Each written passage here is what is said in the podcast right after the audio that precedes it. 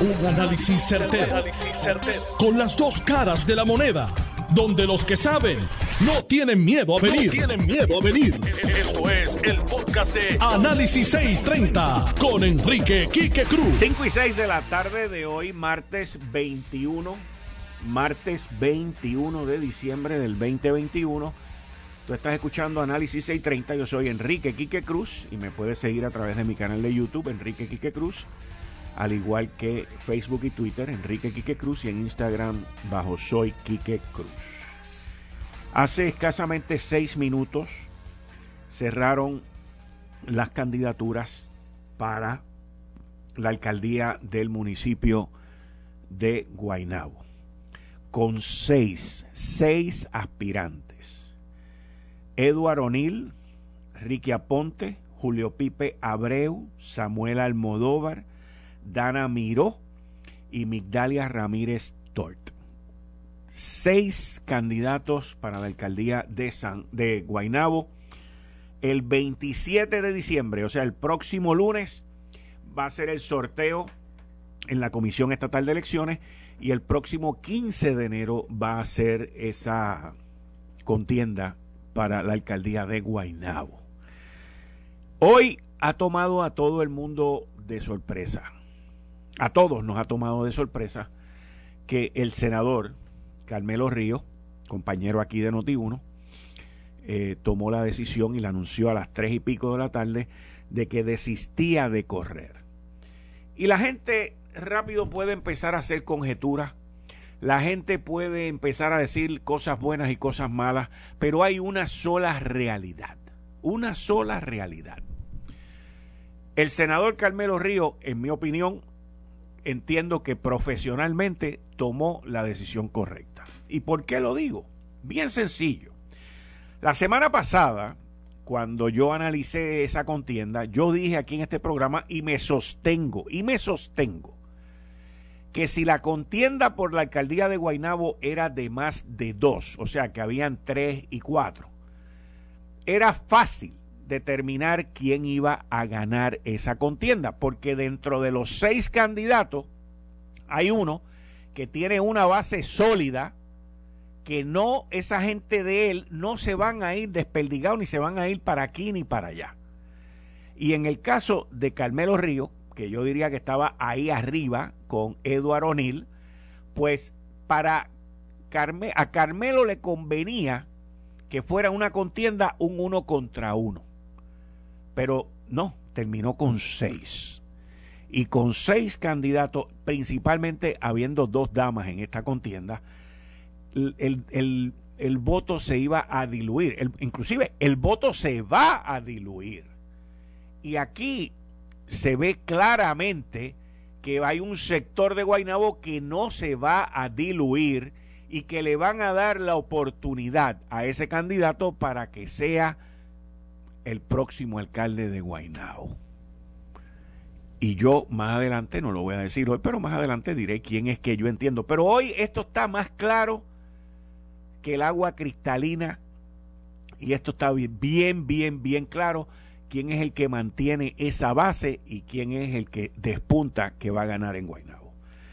Por, el, por otro lado, el senador Carmelo Río, quien es secretario del partido, quien es el portavoz, el portavoz principal del partido, que es compañero de nosotros aquí en Noti1.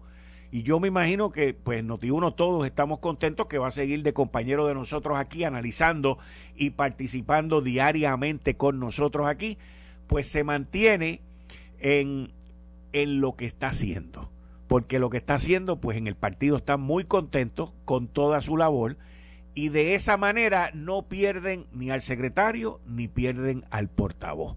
Uno de los que debe estar más contento con la decisión de Carmelo debe ser el gobernador, porque no pierde un secretario y no pierde un portavoz que tiene todos los días aquí en Noti1 y en los medios de prensa hablando de la labor que está haciendo el gobernador, que, que, que les tengo que decir, no son muchos, no son muchos ni muchas los que hablan de la obra y de lo que se está haciendo en el Partido Nuevo Progresista. Así que, Carmelo, cuenta con nuestro apoyo.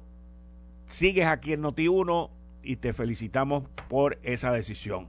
Por otro lado, es claro, pero bien claro, que el candidato Eduardo O'Neill va a mantener su base y en una elección contra seis candidatos, pues miren, la cosa se le va a hacer a los otros cinco extremadamente difícil. Edward ya fue en una primaria contra Ángel Pérez, perdió por mil y pico de votos y es algo que él ha estado recorriendo y ante la salida del alcalde Ángel Pérez, no tengo duda que le van a dar el apoyo a Edward para que se convierta en el próximo alcalde de Guaynabo. Me podría equivocar, pero en una contienda donde hay seis veo muy difícil ante la segregación, ante la distribución, ante el, voto que se va a diluir, principalmente con dos damas, esto se ve claro de qué es lo que va a pasar el próximo 15 de enero en el municipio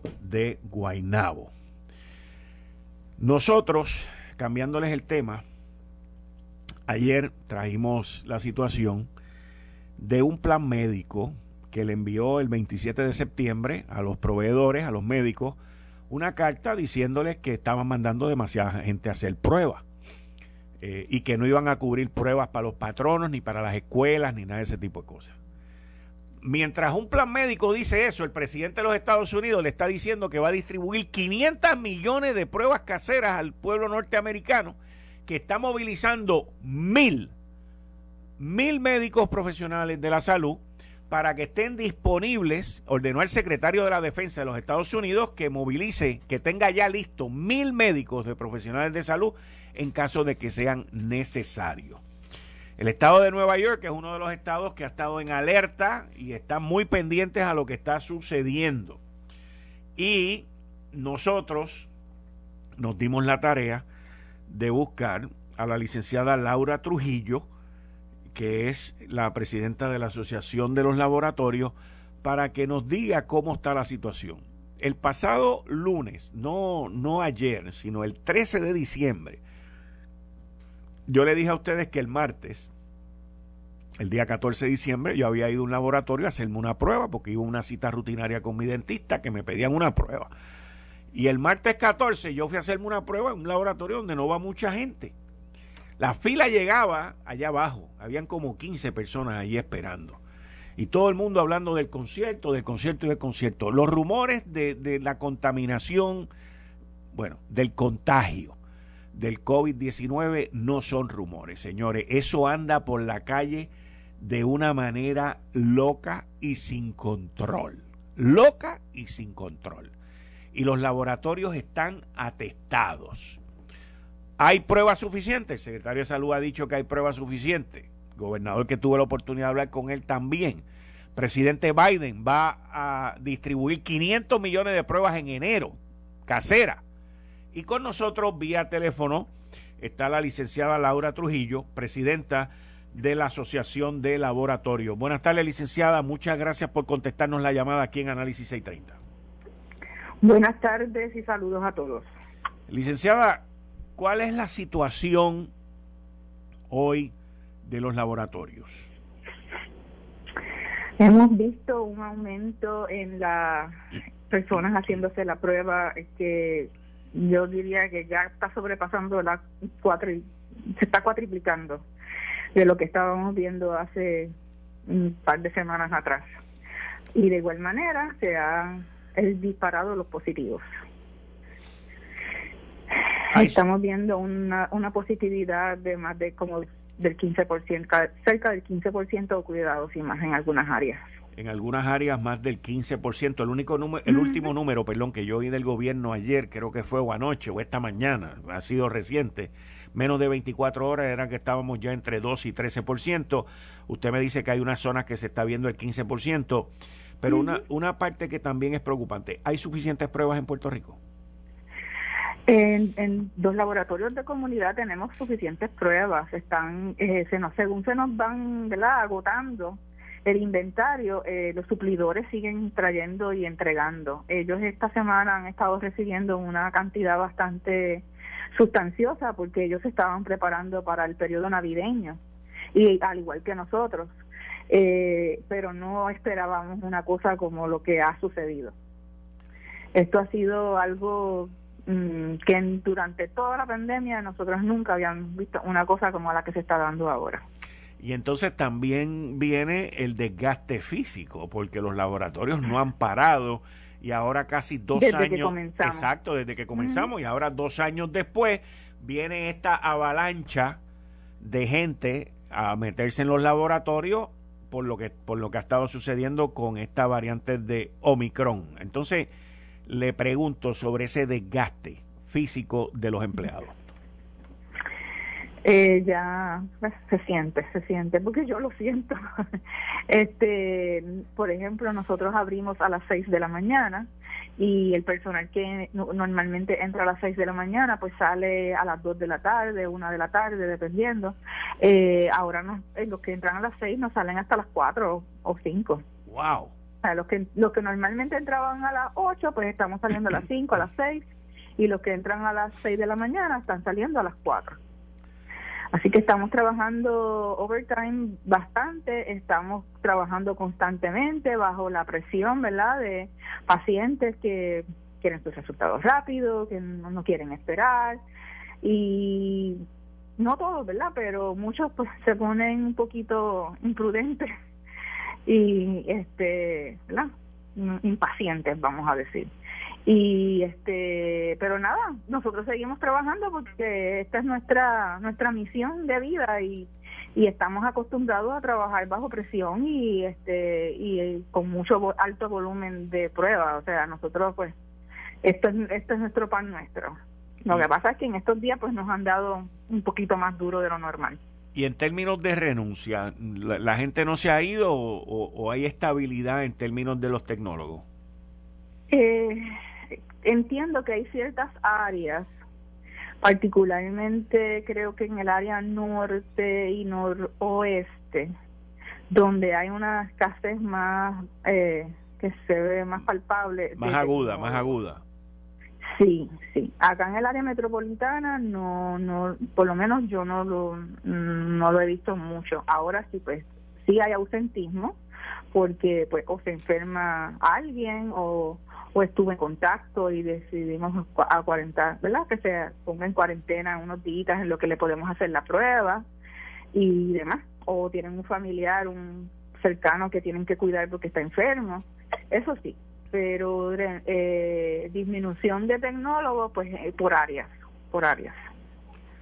Automáticamente cuando se, la gente se hace el examen y se detecta la positividad del contagio, eh, ¿el mismo examen detecta si es la nueva cepa de Omicron? No, no. el, una vez se hace la prueba de PCR o la prueba molecular, eh, se detecta una cantidad que, que es un número que, que tienen los, los, laboratorios para determinar más o menos que la cantidad es alta, la carga viral es alta o baja. Los que tienen una carga viral alta se pueden enviar a, lo que nosotros llamamos secuenciar.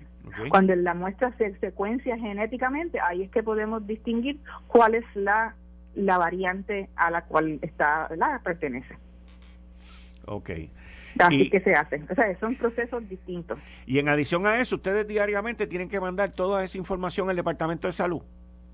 Eso es así. Al final de día, todos los días tenemos que este, trabajar a través del bioportal y reportar las pruebas eh, que se estén haciendo. Así de manera inmediata, el gobierno, el Departamento de Salud puede tener la información, todos los datos de los casos, todos los casos que se hicieron ese día, cuántos fueron positivos, y así poder estar reportar y hacer el contact tracing y todo lo demás.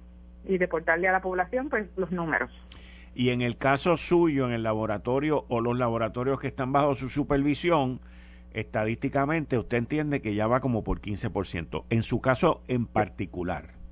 Sí, sí, eso es así. Por lo menos eso es lo que yo he escuchado, de, he reportado de muchos este, asociados. Y, y la mayoría de los positivos son gente vacunada o no vacunada. Eh, hay de los dos. Hay, hemos visto un aumento de positivos en los jóvenes y adultos jóvenes. Eh, hay, hay que están vacunados y hay que no, pero es como, no, le, me, atrevería, no me atrevería a decir un número, pero más o menos como a partes iguales. Ok. Licenciada, licenciada, primero que nada, y como presidenta de la Asociación de los Laboratorios en Puerto Rico, quiero darle las gracias por el, la labor que ustedes en el sector de, de proveer un servicio de salud le han ofrecido a Puerto Rico durante esta pandemia y antes de la pandemia también, pero ustedes han sido un sector muy importante y yo quiero agradecer eso eh, en nombre de nosotros aquí y del pueblo porque ustedes se han fajado y creo, quiero que mm, sepa, perdón, quiero que sepa que lo que ustedes han hecho no va desapercibido. Mm. Muchas gracias. Esas palabras pues las agradezco mucho porque a veces nos, nos sentimos como que somos invisibles. Eh, bueno, es que es que el trabajo de ustedes mucho de las enfermeras y de los médicos y de esto, pero, pero, quiénes están detrás de todo, o sea, quiénes proveen toda la información, quiénes están tomando las muestras. Pues en, en Puerto Rico nosotros contamos con un sistema de laboratorios de comunidad que es maravilloso, que no existe en Estados Unidos, que las personas pueden tener una accesibilidad a los servicios de laboratorio y de médicos, ¿verdad? En, en, su, en sus comunidades. Así que nosotros con mucho amor y con mucha dedicación le servimos a todo el pueblo. Muchas gracias, muchas felicidades a todos y feliz Navidad. Muchas gracias por estar aquí. Cómo no, muchas gracias. Bien, ahí ustedes escucharon a la licenciada Laura Trujillo, la presidenta de la Asociación de los Laboratorios. Miren, los laboratorios juegan un papel extremadamente importante en esta pandemia y en nuestras vidas, pero específicamente uno va allí, atienden a uno, uno se hace la prueba y esta gente se han fajado, se han matado y tenemos que ser agradecidos y reconocer a aquellos que han estado desde el principio en esta situación. Así que a todos los tecnólogos, más todos los que laboran dentro de los laboratorios, como dice ella, se sienten que a veces son invisibles, son invisibles. Pero muchas gracias, al igual que todos los personal, el personal de la salud que está para dar estos servicios, aun cuando hay planes médicos que no quieren que se den, por favor. Miren, entrando en otro tema, hoy el presidente Biden se dirigió a la nación, hizo una conferencia de prensa a las 2 y 30 de la tarde, hora de Washington. Se suponía que no, él mismo, el mismo Biden al final dijo, esta conferencia de prensa no se supone que esté dando. Al final le preguntaron también sobre el chajacazo que le metió el senador Joe Manchin, demócrata de West Virginia, y él contestó, porque lo estaba escuchando, dijo, Joe Manchin y yo vamos a llegar a un acuerdo. Esto ha sido una, un balde de agua fría, esto ha sido un revolú, pero en la política, mis queridas amigas, amigos, todo se vale, todo se vale. El presidente tenía que hacer esta conferencia de prensa porque tenía también que cambiar el tema de la bomba nuclear que Joe Manchin le zumbó el pasado domingo en Fox News cuando dijo que no iba a votar a favor de la agenda social del presidente Biden. Hay una guerra interna contra Joe Manchin. Joe Manchin dice que va para adelante, que él no se va a echar para atrás, que no se va a amedrentar que el que se crea que por los ataques, los insultos y todas las cosas que han ido en contra de él, que él como quiera se sostiene. Ya están hablando del tope de 1.5 trillones de dólares que él está dispuesto a firmar. Y en esta ocasión van a tener, cuando diga que sí, van a tener que ponerle la firma y que él firme los documentos y que no se vaya porque cambia de opinión. Los ataques personales están a diestra y siniestra. No solamente de Casa Blanca, de senadores y de congresistas contra Joe Manchin, pero también de Joe Manchin contra miembros de la Casa Blanca y compañeros en el Congreso. Esto no va a terminar bien, pero, pero, yo estoy seguro que Biden va a buscarle la vuelta a esta situación para ver cómo él queda bien.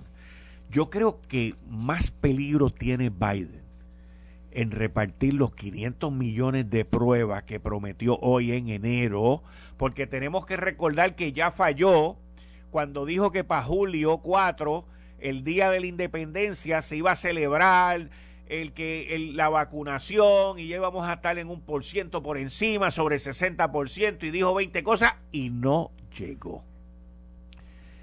Y yo creo que más problema le va a dar ese website, ese lugar en el Internet donde la gente se supone que entre y pidan las, pruebas para que le lleguen a su casa, que el llegar a un acuerdo con Joe Manchin. Apúntalo, se lo dije hoy a las 5 y 25 de la tarde del martes 21 de diciembre. Más duro va a ser la distribución a través del Internet que llegar a un acuerdo con Joe Manchin. Ya ustedes. Eh, estás escuchando el podcast de Noti1. Análisis 630 con Enrique Quique Cruz. 5 y 32 de la tarde de hoy, martes 21 de diciembre del 2021. Tú estás escuchando Análisis 630. Yo soy Enrique Quique Cruz y estoy aquí de lunes a viernes de 5 a 7. Mira, Juega con Power, con el nuevo Double Play, le pones más power a tu Powerball y participas en un segundo sorteo millonario por un premio de 10 millones de dólares. ¿Me escuchaste? 10 millones de dólares. Y ocho maneras adicionales de ganar. Busca tu suerte ahora con sorteo los lunes, los miércoles y los sábados. Más días, más oportunidades de ganar. Pide tu jugada de Powerball con Power Play de 3 dólares y añade Double Play para doble oportunidad de ganar por solo un dólar adicional. Gana más con el nuevo Double Play de Powerball que te trae la lotería electrónica. Juega pa' que te pegues. Bueno, continúo aquí.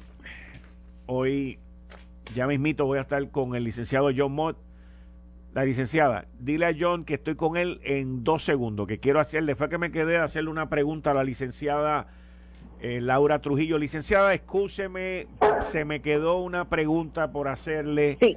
rapidito. ¿Están teniendo los laboratorios problemas con los pagos y, y las transacciones con los planes médicos? Porque yo recibí una carta del 27 de septiembre que le mandaron a un proveedor, a un médico diciéndole que estaban mandando mucha gente para allá, que había que mantener un control y todo ese tipo de cosas. ¿Qué, ¿Qué dificultad están teniendo los laboratorios con los planes médicos?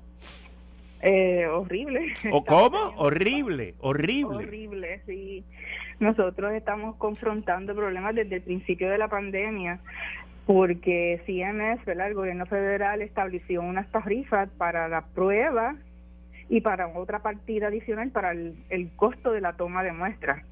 Porque estos kits pues tienen de toma de muestra tienen un costo y para suplementar el, eh, los costos de los equipos de protección personal que estaban súper costosos, subieron muchísimo de, de, precio cuando los encontrábamos. Okay. Eh, y entonces los planes no han querido pagar, son muy pocos, quizás los de, los de Vital, porque saben que tienen que hacerlo, eh, eh, están pagando esa partida de toma de muestra. Los demás, los planes privados comerciales, no están pagando la toma de muestra.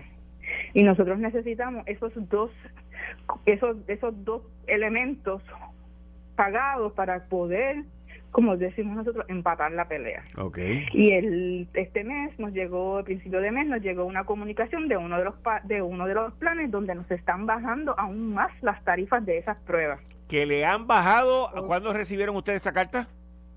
En, la primera semana de diciembre, para ser efectiva la primera semana de enero. La primera semana de diciembre, efectivo en enero, o sea, en 10 días, en medio de Omicron, en medio del revolú que tenemos aquí, le están bajando ustedes los planes comerciales lo que le pagan a los laboratorios. Sí, eh, por ejemplo, para la prueba de antígeno estaba establecido una tarifa de 45 dólares, y por la toma de muestra 25, lo cual pues, sumaba unos 70 dólares, que era muy justo. Pero entonces ahora ellos lo bajaron a 30 y a 15, lo cual nos baja a 45 dólares. ¡Wow!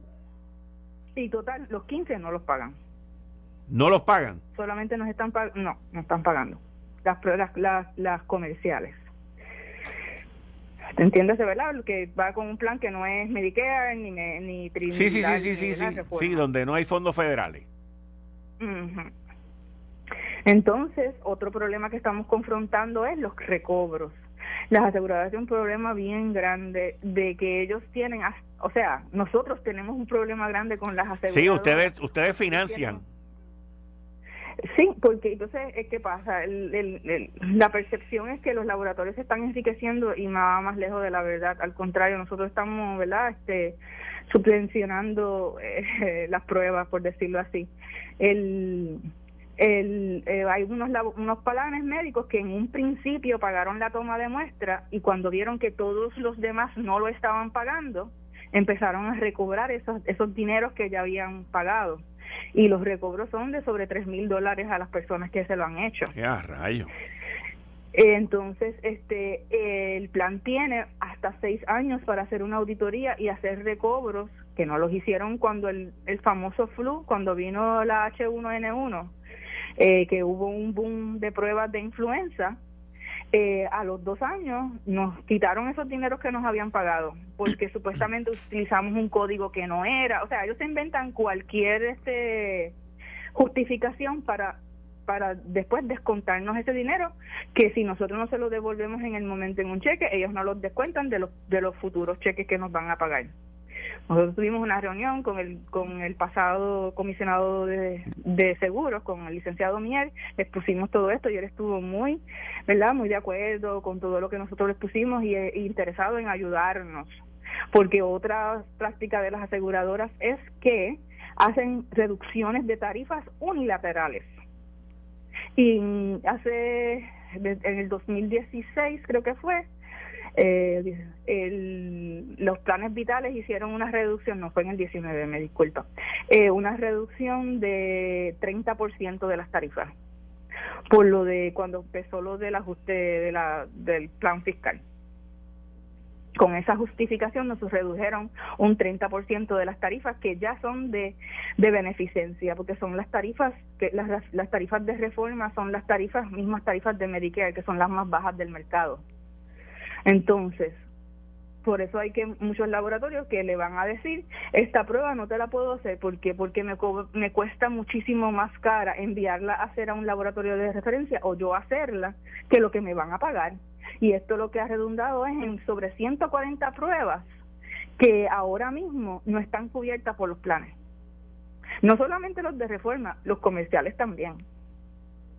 Wow. Así que esas son parte de las de las de las de las problemáticas que tenemos con las aseguradoras. Y lamentablemente eh, los, los comisionados de seguro que han venido en años pasados eh, voy a exceptuar al licenciado Miel porque por lo menos al que no confirmaron. Por alguna razón fue que no lo confirmaron. Ahora voy entendiendo. Exacto exacto porque él inclusive nos revivió unas querellas que nosotros teníamos contra una aseguradora que estaban engavetadas y que estaba y que habían eh, sido resueltas en contra de derecho y nosotros y él las, las volvió a analizar y dijo esto procede y le puso una multa a la aseguradora de 30 mil dólares y la aseguradora mm, y estamos en, ahora mismo estamos en un pleito legal con eso. Ya entiendo por qué fue que no lo confirmaron. Ahora es que vengo a entender. Usted me ha dado la solución. Y ya, saben por, y ya sabe por qué están poniendo a quién están poniendo.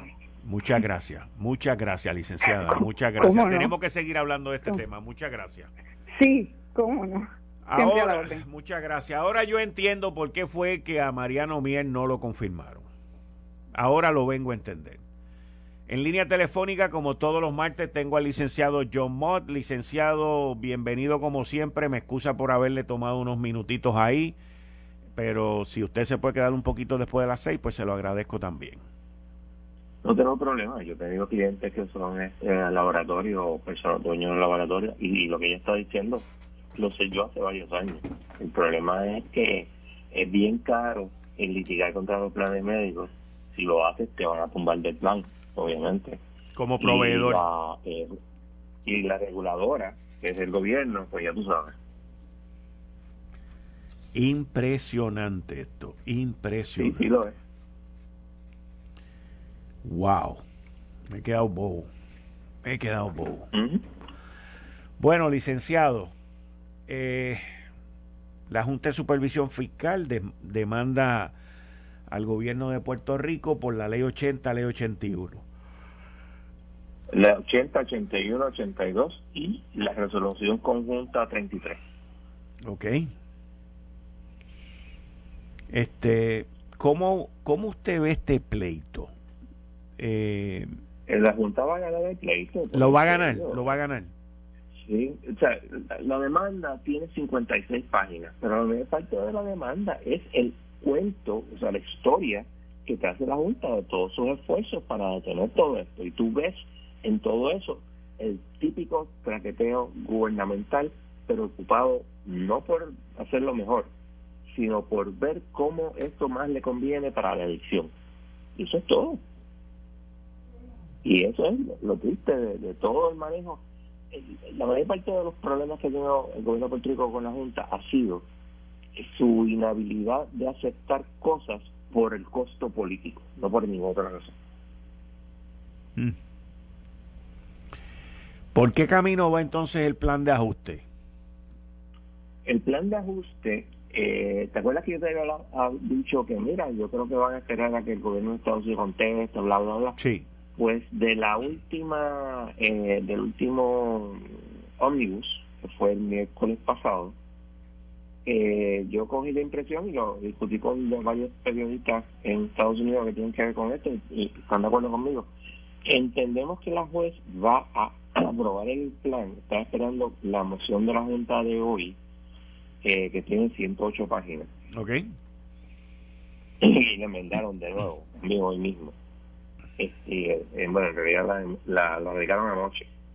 Eh, entonces, eh, la eh, AFAS tiene que contestarla para el miércoles. se le advirtió la, a la juez que dependiendo de lo que dijera la, la Junta, pues ellos podían este, enmendar o, pedir prórroga. No sé lo que vaya a pasar, pero yo, como lo veo, con toda probabilidad, antes de que se acabe el año, se va a aprobar. Oh, antes de que se acabe el año, o sea, en menos de 10 días. Sí, sí, porque acuérdense que la juez tiene este una orden que le proveyó la, la Junta. Y ya la Junta le dijo, mira, yo no tengo problema con los... Porque la, la, juez, eh, todo el mundo le, le, puso importancia a lo que no tiene importancia. No tiene importancia todas las cosas que la, la juez dijo, mira, yo creo que tú me expliques esto o lo otro. Lo que sí tiene importancia es que le dijo, mira, este, yo voy a, a conceder, yo no estoy de acuerdo que que a estas personas que están diciendo que tuviste un taking no se les pague. No. Y la Junta dijo, mira, no hay problema porque esto está presupuestado de todas maneras. Y eso no ha dicho. La, eh, la Junta hizo su moción eh, explicando, yo creo que la explicación va a ser suficiente para la juez y veremos. Si la semana que viene tú ves otra orden de la juez pidiéndome explicaciones, ya tú sabes que se va a pasar. O si no, en algún momento la semana que viene esto se aprueba. El Senado Federal aprobó una enmienda a la ley promesa para transparencia y que no haya eh, conflicto de intereses. Eso va ahora para la Cámara y lo aprobó de manera unánime. Sí, sí, no hay problema. Ahora, yo quiero, el, esa no es la noticia, porque la noticia es que aquí han habido gente del Partido Popular y de PNP y de todos lados diciendo que van a abogar por la enmienda a la ley promesa. Pero aquí todo el mundo se quedó callado porque ahí vinieron y le enmendaron y nadie dijo ni pío. Lo que pasa es que si tú miras las propuestas enmiendas, ninguna, ninguna, none, absolutely nothing, ninguna cambiaba el poder de la Junta sobre Puerto Rico. Todo eso de que, ay, que si Nidia Velázquez, que si este, el otro, filfa, no lo hicieron. ¿Por qué? Porque tenemos un problema. Ahora mismo, eh, el plan de ajuste, eh, todo el lío con la 80, 81 y 82, precisamente porque los políticos volvieron a hacer lo de siempre. Vamos a, darle un montón de prebenda a las personas para que voten por nosotros. Y la Junta dijo, mira, ¿cómo puede hacer esto? Esto cuesta un montón de chavos. Y pues, hay otra cosa, este, la Junta le recordó de nuevo, el plan fiscal dice que hay que eliminar 3.200 plazas en el gobierno. Lo vi. yo no sé tú, pero yo no, yo no veo al gobierno haciendo eso. Lo vi, lo vi. Pero eh, ¿son 3.200 plazas en este cuatrienio o en el año fiscal? En el año fiscal. Es un montón por un año. Bueno, pero hay mucha gente que se retira también, John. De todas maneras, el problema es, lo que pasa es que no estás entendiendo lo que estoy diciendo. Tú puedes retirar a la persona y, y poniendo otro, otra persona este, eh, sustituyéndola. Ellos quieren eliminar las plazas, no eliminar empleos. Okay. no tiene problema que tú esperes a que se retiene, pero mira, elimina la plaza. Y ese es el parte del problema que tienen con la 80-82, porque algunas de esas leyes no te eliminan plazas. Y tú estás diciendo que yo voy a eliminar empleos, pero tú tienes que eliminar empleos de 3.200 más todo lo que estás diciendo. No puedes contar con la eliminación de 3.200 para decir que estás cumpliendo. Y eso es parte del, problema. Es todo play of hand para parecer que están haciendo las cosas cuando no las quieren hacer. Ahora, esta legislación, esta enmienda a la ley promesa eh, para evitar el conflicto de interés, me imagino yo, y explícamelo tú, que esto es para futuro, porque ya prácticamente con el plan de ajuste esto está ya finito y complicado, y, y completado, perdón. Oh, claro, obviamente es perspectivo, eh, pero acuérdate que todavía tienes el caso de la Autoridad de Energía Eléctrica y tienes el caso de eh, de IAB, digo, perdón, no, de, de carretera. Ok. Ok. Bueno, todo yo, eso Yo vi, yo vi unas expresiones que tú hiciste hoy en tu cuenta de Twitter en reacción a las expresiones que hizo la ex alcaldesa de San Juan, Carmen Yulín Cruz Pero... Esto fue el, podcast de Notiuno. Análisis 630 con Enrique Quique Cruz. Dale play a tu podcast favorito a través de Apple Podcasts, Spotify, Google Podcasts, Stitcher y notiuno.com.